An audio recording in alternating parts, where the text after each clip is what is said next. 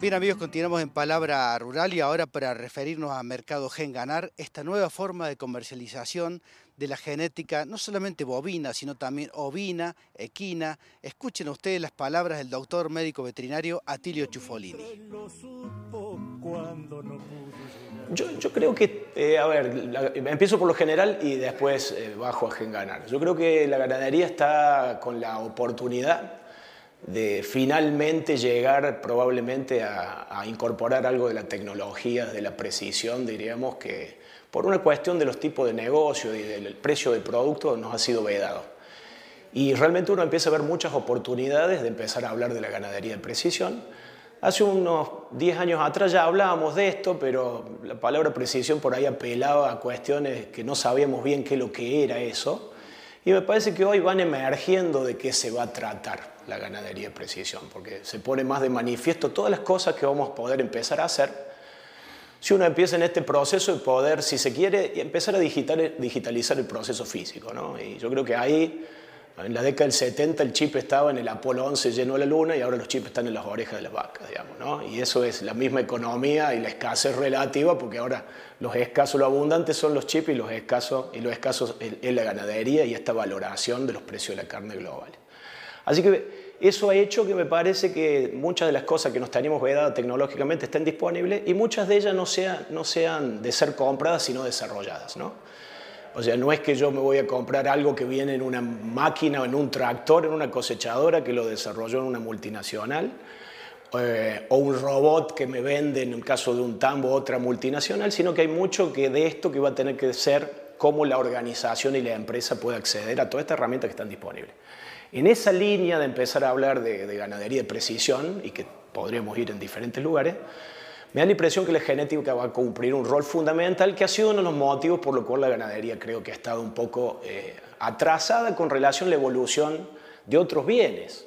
Sin ir más lejos, uno ve la evolución de híbridos y el rendimiento de maíz, y, básicamente todo lo que ha estado relacionado, la ganadería ha estado relacionado en adaptarse al ambiente, la vaca de cría. Entonces, la ganadería no ha modificado el ambiente para poner una genética más productiva. Ha adaptado la genética al ambiente, cosa que otras especies no han hecho. Entonces, llegando a ese punto, yo creo que, ¿por qué la productividad en ganadería ha estado muy detrás de la producción de leche, de carne de cerdo o de la mismísima agricultura? Y creo que es porque una ganadería que depende de estar asociada al ambiente y eso ha hecho de la manera de transmitir la genética haya sido la que hemos estado acostumbrados. Así que me da la impresión que lo que hemos visto en la revolución de la producción, en otras especies que ha pasado, ya viene pasando durante 50 años, probablemente ahora lo empezamos a ver con más intensidad en la ganadería. Y creo que ahí, diríamos, van a venir muchas herramientas de aumento de la productividad vía la genética, porque como vos me conoces, yo tengo mi sesgo de trabajar en la parte de manejo y de nutrición, pero en realidad uno lo que hace es abastecer lo que la genética le demanda al animal, así que lo que trabajamos en nutrición respondemos a tener que sostener las demandas de un animal. Si el animal es más productivo, sí la nutrición tiene que modificar algo, pero si el animal es con productividades parecidas, evidentemente no evoluciona. Así que el driver de la evolución de la productividad es la genética. Cuando uno ve la avicultura mejorable eficiencia de conversión un 50%, diríamos, un 100% en 50 años, la producción de híbridos de maíz 3% anual en los últimos 30, y por esta dicotomía que yo necesito tener la vaca adaptada al ambiente, o sea, una vaca gasolera que coma poco y sobreviva prácticamente bajo requerimiento. Y el crecimiento, que es un animal que vaya rápido, gane mucho, tenga alto rendimiento en cortes minoristas y, y obviamente tenga alta eficiencia de conversión, va en contra de lo que la eficiencia en el campo o en los ambientes pobres no es la misma que la alta productividad. Creo que hoy, diríamos, vamos a entrar en una, en una dimensión muy interesante y en ese sentido, yendo ahora específicamente sí a, a Genganar, creo que este volumen de datos que cada vez más vamos a tener, tecnologías que se van incorporando, nos, genera la necesidad de que vamos a consumir datos de maneras diferentes. O sea, ya no son probablemente con libros, mirando catálogos, etcétera, sino necesitamos una plataforma que nos integre y nos permita comparar en tiempo real, digamos, si se quiere, para ganar velocidad de qué es lo que vamos a incorporar.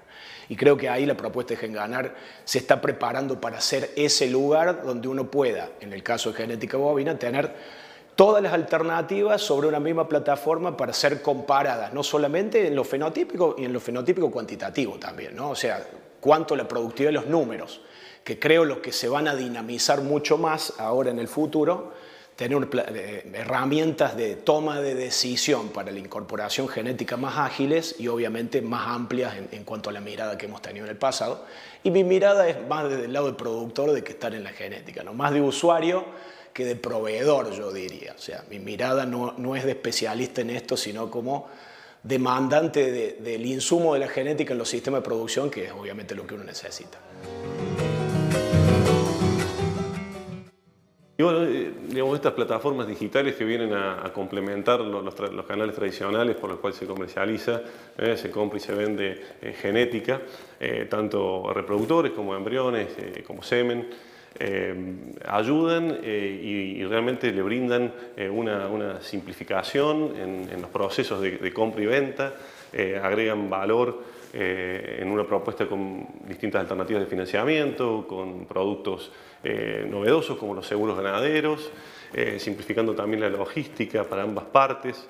Eh, de ese lado, Gabriel, digamos, son nuevas tecnologías que vienen a ayudar la forma en la que normalmente comercializábamos toros, vaquillonas, semen y, embriones. ¿no? Los seguros ganaderos están enfocados sobre animales, ¿no? sobre reproductores, eh, son eh, seguros de, vida eh, y también de rotura que se ofrecen y que las cabañas a través de esta plataforma pueden hacer asegurables esos productos y también los compradores pueden adquirir una garantía extendida de seis meses con, compañías reconocidas del mercado para bueno, garantizar ¿no es cierto? un servicio de postventa en el caso de la cabaña y la tranquilidad del comprador ¿no? del asiento la facilidad para buscar la información las 24 horas, desde cualquier lugar, eh, a través de un dispositivo móvil, eh, con una variedad de ofertas eh, de distintos países, incluso también Genganar está en Argentina y en Uruguay momentáneamente.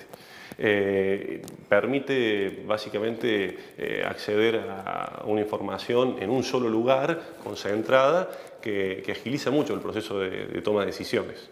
Es una, una, plataforma innovadora, incluso a nivel mundial, Gabriel, digamos, es la primera plataforma de, oferta, eh, de, oferta y demanda de, genética animal a nivel mundial. Y bueno, es un orgullo que, que se haga desde aquí, desde, Río Cuarto, desde Córdoba, para, para, para todo el mundo. ¿no?